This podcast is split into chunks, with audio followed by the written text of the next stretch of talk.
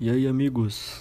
Eu tô começando aqui mais um podcast e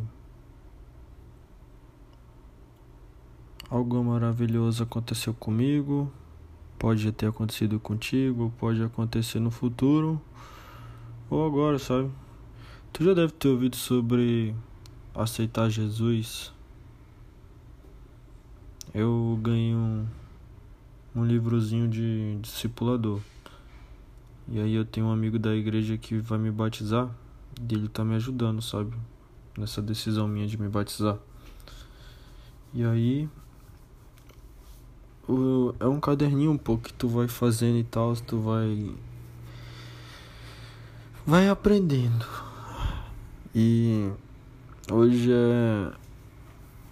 Ele.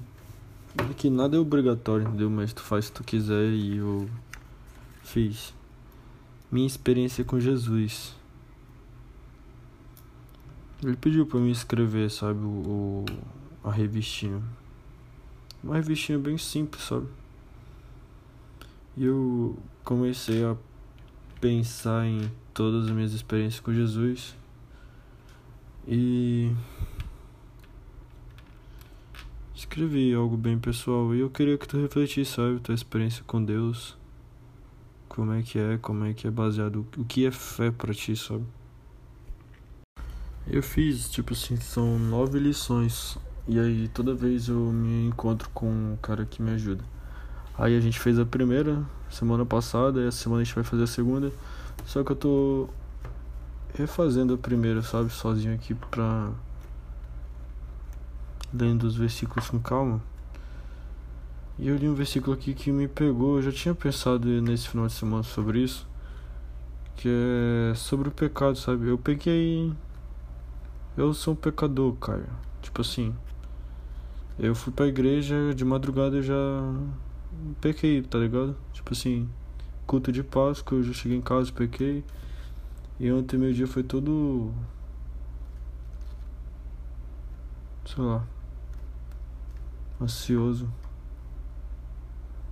No final eu briguei no futebol. E hoje eu tô aqui de novo.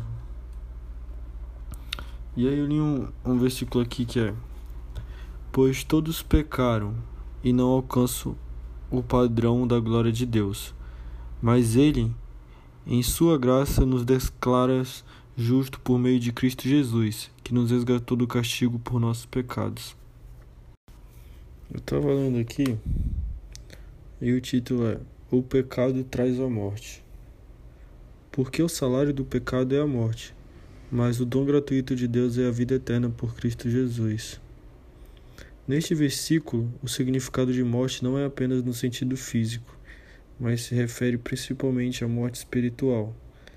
Esta morte vem em consequência do pecado que separa o homem de Deus mas, no seu infinito amor e misericórdia, Deus providenciou que um homem pudesse ser salvo através da fé e obediência a Jesus Cristo. E eu tava pensando, sabe?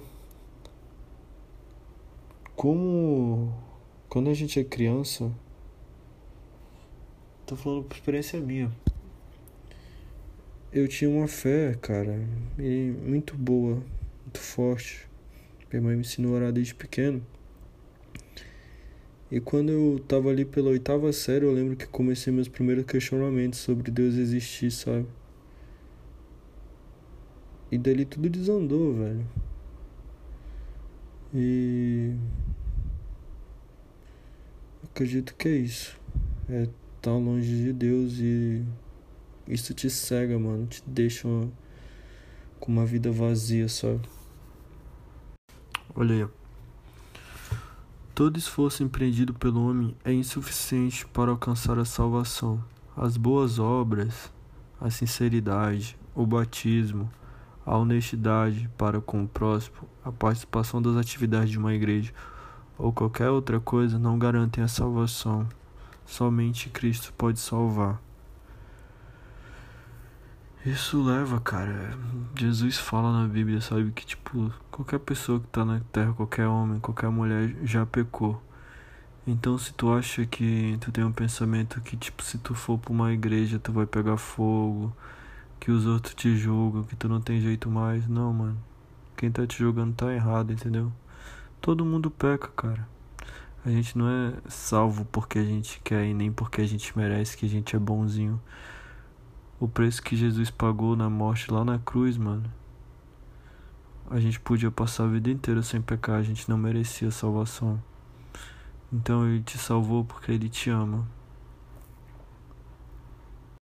Eu vou fazer uma oração que tá aqui e é uma oração que vai nos abençoar e eu sinto do coração que eu tenho que fazer. Então fecha o olhinho aí que eu vou orar para quem tá me ouvindo. Senhor meu Deus, reconheço que sou pecador.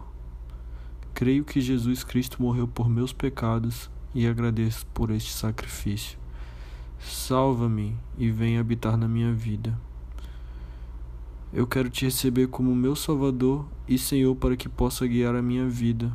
Ajude-me a fazer somente a tua vontade. Em nome de Jesus. Amém. Cara, é impressionante como na tua cabeça tu tem uma ideia genial e quando tu vai colocar ela em prática, ela fica parecendo uma bosta. Cara, velho, eu fiz o meu primeiro rap essa semana, entendeu? Consegui um produtor da minha igreja que faz uns uns beats maneiro, entendeu? E aí ele animou e eu, pô, mano, fiquei empolgadão, tá ligado? Tinha algumas ideias. Fui, pai, gravei, mano. E aí o cara não me respondeu mais. Quando ele viu os áudios, tá ligado? Talvez tenha ficado muito ruim, mano. Ou talvez ele esteja ocupado, tá ligado? Porque isso foi ontem, mano. E, cara, eu, quando tu julga, tá ligado? Tipo assim, eu olhava assim, eu falei, pô, eu já sei rimar e tal, consigo brincar com meus amigos. Aí eu escuto bastante rap há bastante tempo conheço essa cultura e pá, eu acho que eu consigo, mano. E aí quando eu fui colocar em prática, pô, tu vê como que é complexo. Não é que eu não consiga fazer, tá ligado? Eu consegui desenrolar e minhas ideias até que era legal, mas tipo assim, não tinha flow. Não não sei lá, cara. Fica muito muito ruim, tá ligado? Talvez o produtor, se ele me responder, ele consegue fazer uma mixagem e salvar, mano, meu primeiro rap, tá ligado? O nome do meu primeiro rap é A Pedra Filosocrack, que é um nome criativo, de certa forma, entendeu? Uh... Mano, tipo assim, outra cara. Ontem eu. Eu tô no time, tá ligado? Da minha atlética de psicologia, que é o time histeria. E eu tô bem feliz, mano, lá, tá ligado? Tipo, tem uma galera bem gente boa. Se diverte bastante jogando, treinando e tal. A gente teve nosso amistoso eu consegui fazer um gol muito na sorte. Aí a torcida gritou meu nome, a torcida me xingou, tá ligado? Meu time assim ficou feliz e aí também me odiaram porque eu segurei muita bola depois. Foi uma primeira partida assim complicada. E daí ontem a gente teve o nosso primeiro, como é que eu posso dizer, fase de grupos, que é três equipes brigando por, tipo assim, para quem ficar em primeiro ganhava. E a gente pegou uma coça, mano, né? Que a gente foi espancado com vontade. E um dos jogos eu apitei, tá ligado? Como juiz. Que a gente foi eliminado, daí tipo eu apitei. E quase fui. Arrumei briga com a torcida também. Foi um dia bem estressante. Mas o que eu queria dizer é que às vezes a gente olha, pô, esse juiz é um merda. Pô, esse juiz aí não sabe apitar. Mano, tenta ser juiz, pô. Daí tu vai entender, tá ligado? Que o cara não tá roubando pro outro time. É porque é muito complicado, entendeu? Tipo, tu olha assim, pô, esse juiz ladrão, o juiz apita direito. Cara, é uma pressão nas costas do juiz, meu parceiro. Que tu não entende. É. É. Deixa eu ver. Pô, acho que esse episódio tá bom por aqui, tá ligado? Hoje eu vou dar uma, uma leve mendigada aqui pra vocês. Mano, é o seguinte. Vocês estão vendo, pô, não falei nem um sábado, todo sábado teve episódio. Então a única coisa que eu peço pra ti, escuta os restos dos episódios, se tu não escutou ainda, compartilha com algum amigo teu. Ah, Ah, acho que tá bom, tá ligado? Obrigado, mano, por ter escutado até o final. E. Tamo junto. É nós, Manolos e Manolas e Macholas.